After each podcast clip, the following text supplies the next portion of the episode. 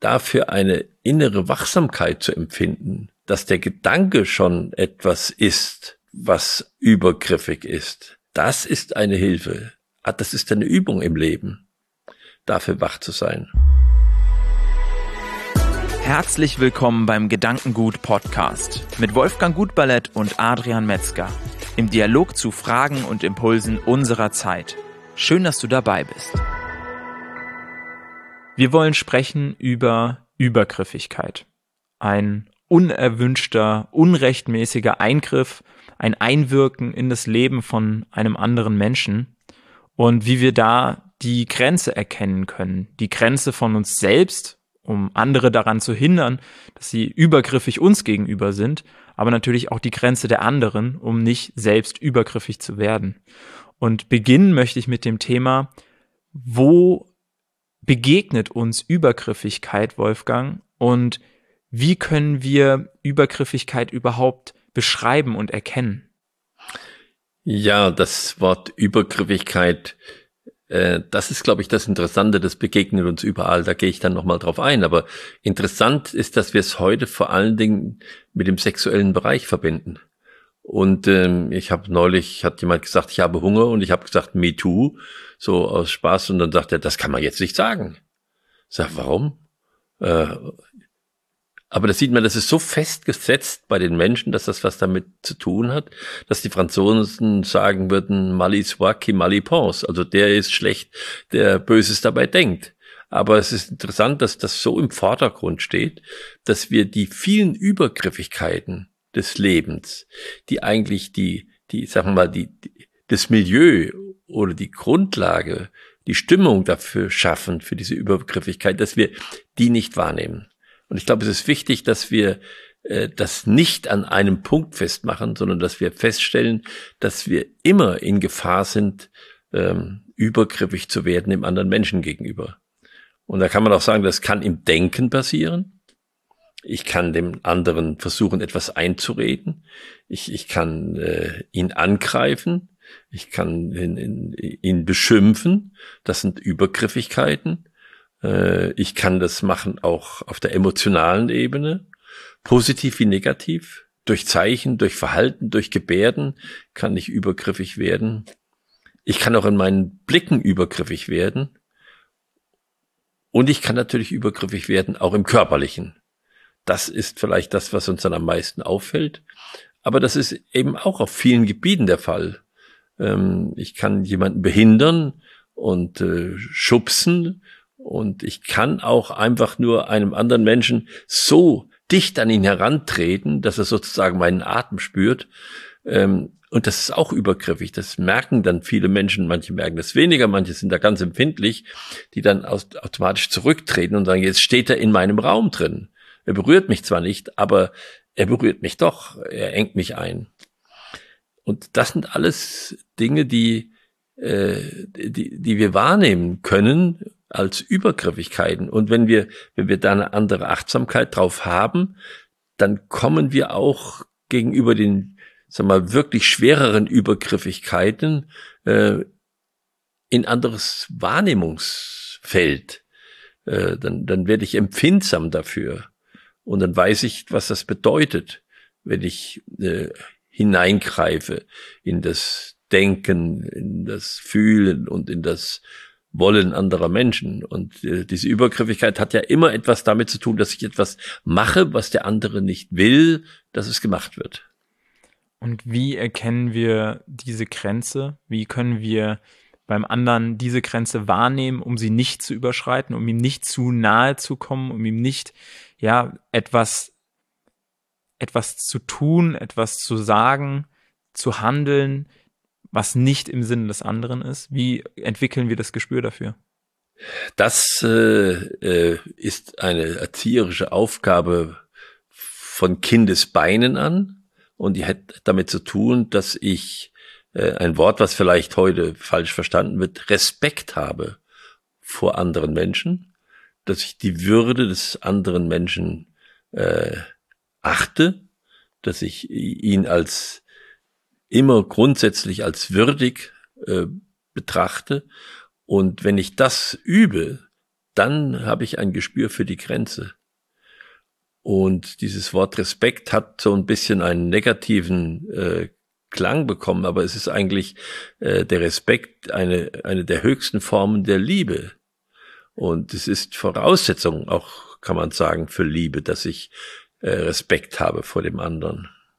Würdest du sagen, Respekt ist dann auch die Möglichkeit, dem entgegenzuwirken? Also ein respektvoller Mensch Jetzt nicht im Sinne von Respekt vor Autorität, sondern im Sinne von Respekt und Würde, wie du es eben beschrieben ja, hast, dem anderen Menschen gegenüber. Das wäre dann deiner Meinung nach die Haltung, die es einem ermöglicht, möglichst wenig übergriffig anderen Menschen gegenüber zu sein. Ja. Das ist die Haltung und Respekt äh, hat ja Heute heißt das Achtsamkeit. Ich finde, das Wort ist fast ein bisschen äh, schon zu ja zu allgemein geworden, weil wir zwar Achtsamkeit sagen, aber ähm, das nicht mehr in die Tat richtig umsetzen. Aber richtige Achtsamkeit ist eben Respekt vor dem anderen Menschen. Äh, ich betrachte ihn als eine Person, die mit mir gleich, die mir gleichwertig ist, wo wir auf Augenhöhe miteinander sind, sagen wir, und dessen äh, Wunsch und dessen Leben und dass, äh, dass ich eben achte und nicht angreife. Was würdest du sagen, wie schafft man es in auch vertrauten Beziehungen, ähm, sei es jetzt dem Lebenspartner gegenüber, sei es den eigenen Eltern oder den eigenen Kindern gegenüber. Wie schafft man es in solchen Beziehungen, andere Menschen darauf hinzuweisen, dass etwas übergriffig ist, was sozusagen sich selbst Respekt zu verschaffen, hört sich jetzt für mich nicht nach der Lösung an. So ist es, ja. Das ist eine Gegenreaktion, äh, die dann aber schon in die Auseinandersetzung leicht mündet. Äh, und dann kann ich einfach nur sagen, äh, eigentlich bitten, dass mir der Respekt entgegengebracht wird. Wenn ich es mir verschaffe, das ist dann schon eine, eine angreifende Maßnahme.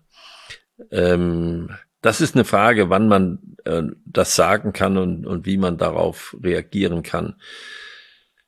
Äh, es gibt sicherlich äh, die Möglichkeiten, aus dem Wege zu gehen. Manchmal ist es ein Weg. Es gibt auch die Möglichkeit zu sagen, ich bitte darum, dass meine, meine Person oder das, was jetzt hier ist, geachtet wird. Äh, das ist für mich eine Grundlage für eine weitere Beziehung, für ein weiteres Bearbeiten des Themas. Äh, da kann ich keine generelle Empfehlung geben dazu, wie man das macht. Äh, etwas, ähm, was sicher hilft, ist, wenn ich dem anderen selbst respektvoll gegenübertrete.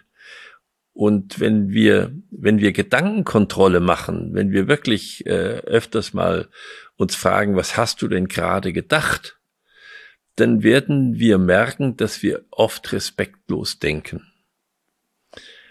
Äh, dafür, dafür eine innere Wachsamkeit zu empfinden, äh, dass der Gedanke schon etwas ist, was übergriffig ist. Das ist eine Hilfe. Ah, das ist eine Übung im Leben, dafür wach zu sein. Ich würde sagen, die dem anderen Menschen Einblick zu gewähren und das in Form vielleicht von man sagt es ja so, Ich-Botschaften zu senden ja. und dem anderen einen Einblick zu geben, wie etwas wirkt, kann sicherlich auch in vielen Beziehungen, wo man weiß, dass der andere einem wichtig ist und das andersrum auch gilt, ähm, dass man da vielleicht dann ein bisschen mehr Einsicht schaffen kann, um ähm, eine Klarheit zu schaffen für den anderen, wo denn die Grenze vielleicht auch regelmäßig überschritten wird oder überschritten wurde, ähm, damit das in Zukunft eben weniger passiert. Ja, und natürlich vermeiden alles das, was Schlechtreden ist, was Hass und Hetze ist im Leben, denn dann schaffe ich immer die Grundlage dafür, dass andere übergriffig werden können. Also wir nehmen mal so eine Situation, wo etwas Aufruhr ist, und dann ist die Frage, wann beginnen die Menschen zu plündern? Was muss für eine Erhitzung stattgefunden haben oder bei Panik, dass die Menschen jeden Respekt verlieren? Und da ist es dann so, dann sind die auch verantwortlich, die eigen, also die die Sache beherrschen und, und dass sie es nicht zulassen, dass es umkippt. Denn es gibt viele schwache Menschen, die in diesem Augenblick einfach mitlaufen. Da ist äh, eben, dann, dann werde ich auch schuldig, dass ich an diesem Milieu mitgearbeitet habe, was dann zu, für andere zur Verführung wird, zu einer, einer Alltäglichkeit. Das kann man so machen, das machen andere auch so. Ich glaube, da müssen wir äh, aufpassen, dass wir in sowas nicht reinrutschen. Und ich glaube, es ist auch, es hat auch damit zu tun, ob ich selbst schon mal sehr viel Übergriffigkeit erfahren habe, ob ich dann selbst mir ge selbst gegenüber auch diesen Respekt habe, weil das ist ja auch ein ganz wichtiger wichtiger Punkt, wenn ich das Gefühl habe, dass man dass man mit mir halt so umgeht, dass man dann vielleicht sich selbst gegenüber gar nicht den Raum gibt, der einem aber eigentlich gut tun würde und der einem auch auf jeden Fall zusteht. Glaubst du, das ist auch ein wichtiger Aspekt, selbst ein Bild von sich zu entwickeln und zu überlegen, was tut mir eigentlich gut und wann ist meine Grenze erreicht und andere auch darauf hinzuweisen? Da bin ich nicht so sicher. Also es ist schon auch eine Erfahrung, dass Menschen, die gern kritisieren, selbst keine Kritik vertragen. Äh, also das muss nicht immer parallel laufen, sondern es kann auch völlig anders verlaufen. Äh, ich denke auch manchmal, wenn man, wenn man keine Kritik hören möchte, dann kann man andere auch nicht kritisieren. Und das Wahrnehmen heißt eigentlich, den anderen Menschen wahrnehmen, heißt immer auch, ähm, sein Gutes zu wollen. Und, und wenn ich das miteinander verbinde, dass ich sage, ja, wahrnehmen heißt auch im Willentlichen einen, einen positiven Anteil drin zu haben, dann ist es, glaube ich, äh, eine, eine gute Übung. Wenn ich das Gute für den anderen will, dann werde ich auch Respekt äh, haben und Achtsamkeit. Vielen Dank, Wolfgang, für das Gespräch. Ähm, es ist ein ernstes Thema, wo man ganz genau auch über sich selbst reflektiert nachdenken muss. Und ich fand, da waren für mich auf jeden Fall viele spannende Impulse dabei, das stärker zu reflektieren in Zukunft.